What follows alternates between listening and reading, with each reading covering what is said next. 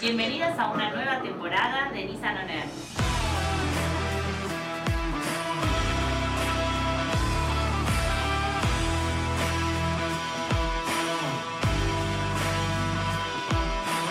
Y ya estamos en el aire, abróchense los cinturones. Cada episodio es un viaje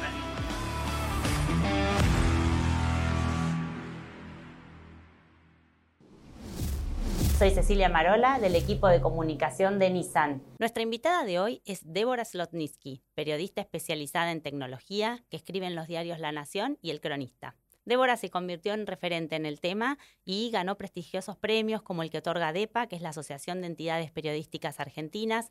Débora también fue galardonada por la Cámara de Software y Servicios Informáticos de la Argentina. Y además conduce su podcast Vida Digital, que es muy interesante. Bienvenida, Débora, un gusto poder conversar con vos hoy. Hola, qué divertido estar acá, muchas gracias. Gracias a vos por, por haber venido. Y vamos a empezar eh, charlando porque vos hace un- unos años ya publicaste un libro que se llama Transformación Digital, que entre otros temas toca eh, cómo las empresas y las personas tienen que adaptarse o deberían adaptarse a esta revolución tecnológica. Contanos, si querés, un poco brevemente qué implica una transformación digital en nuestros días y qué no debe faltar para que sea exitosa en un proyecto o en la vida personal incluso. Dicho en forma súper resumida, una transformación digital se tiene que basar en tres pilares. Uno de ellos es la incorporación de tecnología, obviamente. Después está el tema de que los trabajadores o las personas cuenten con las habilidades digitales para sacarle provecho a esa tecnología. Y el tercer pilar tiene que ver con eh, la cultura de la organización para que esté alineada a poner el foco en los consumidores, en trabajar en base a datos y ese tipo de cosas. Las tres son muy importantes y lo que se ve por lo general es que hay eh, más facilidad para incorporar la pata tecnológica, pero después la más difícil es la cultural. No perder de vista al usuario, analizarlo para ofrecerle lo que le gusta, no ser invasivo y, y ese tipo de cosas, trabajar en la mejora continua eh, y- e ir ayudándolos con las distintas barreras que puede tener eh, al momento del consumo. ¿Cuáles son los mitos que hay que derribar desde tu punto de vista para que la gente, las personas en general, se interioricen con el uso de las herramientas tecnológicas? Eh, a nivel de las empresas, al momento de decir, bueno, estamos avanzando un montón con nuestra transformación digital, uno de los mitos más importantes es que incorporas tecnología y eso ya es un golazo. Y la verdad es que no, te faltan otras dos patas todavía. Y a nivel de las personas, eh, uno de los mitos más frecuentes, hay dos mitos que son contra, est- están como opuestos, porque hay quienes dicen usar tecnología es re fácil y la verdad es que tiene su curva de aprendizaje y hay otros que dicen usar dispositivos y demás es muy difícil y la verdad es que no, no es ni tan fácil ni, ni imposible tampoco. O sea, depende del usuario, depende del producto digital, depende de varias cosas. Sí, porque tiene como algunos tienen solamente una parte técnica que una vez incorporada, no sé, vos crees, por ejemplo, que el uso, el uso de determinadas herramientas o dispositivos lo convierte en familiar y eso ayuda a que se termine esparciendo, por ejemplo.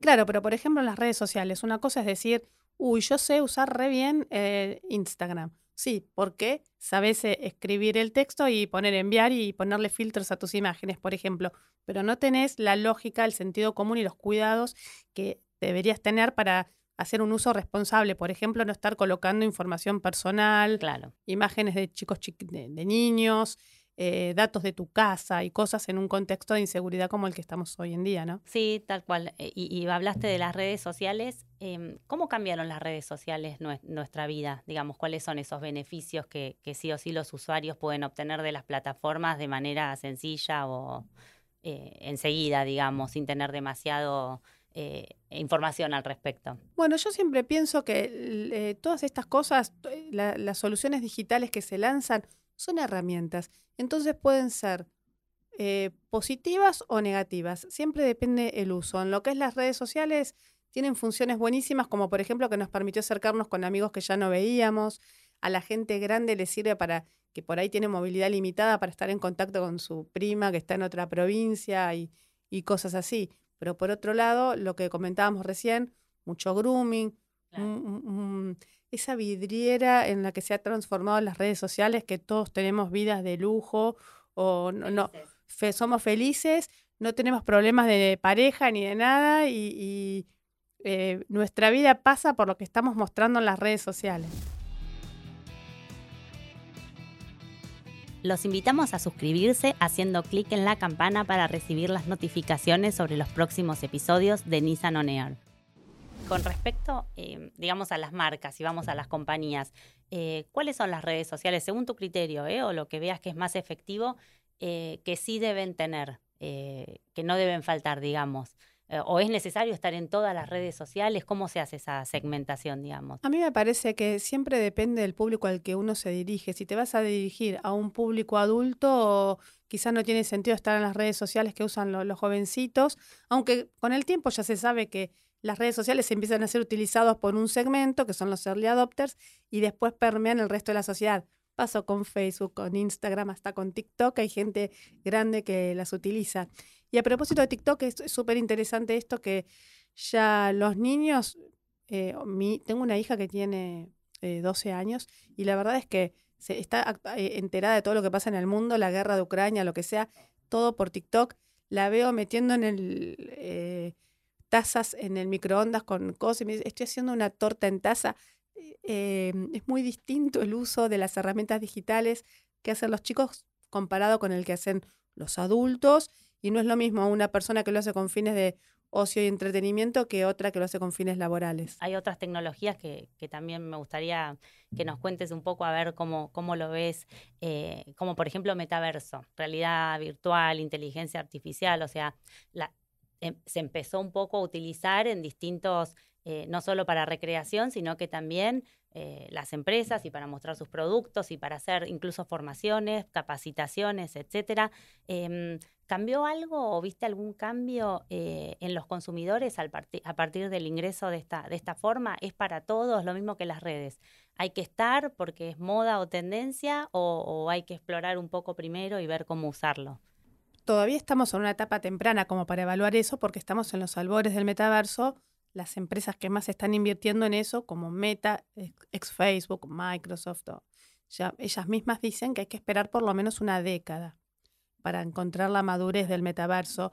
Y depende de muchos factores. Puede ser genial el metaverso, pero si no vamos a tener eh, los cascos de realidad virtual al alcance de la mano, buena conexión a Internet y eso, por más metaverso que exista, vamos a tener una experiencia de usuario mala. Exacto, va a terminar chocando. Hay que ver qué masa crítica de usuarios realmente va a estar en el metaverso.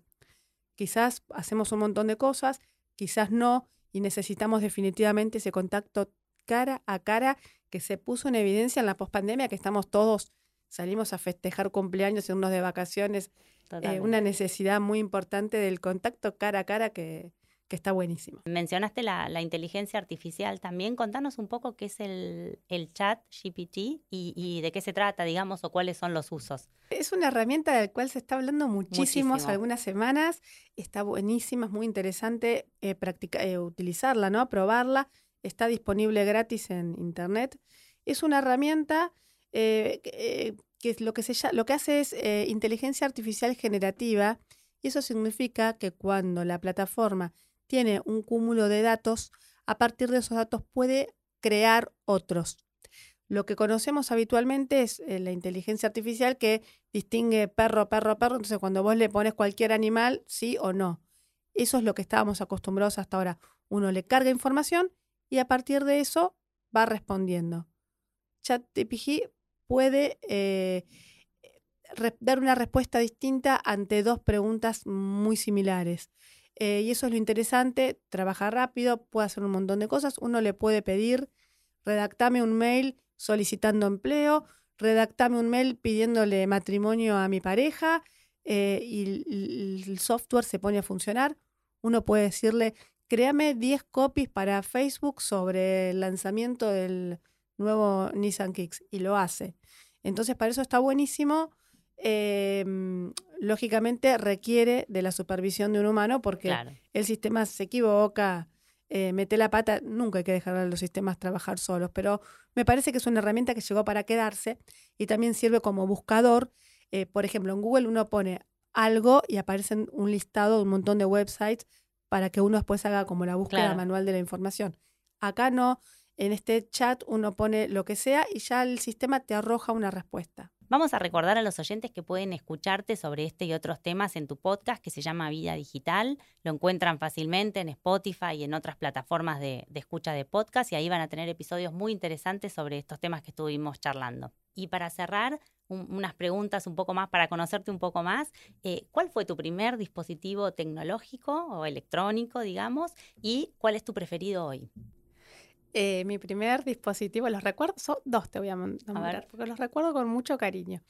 Eh, mi primer dispositivo tecnológico fue una Commodore 64 eh, que mi papá trajo de Estados Unidos, o sea, la encargó, se la trajeron.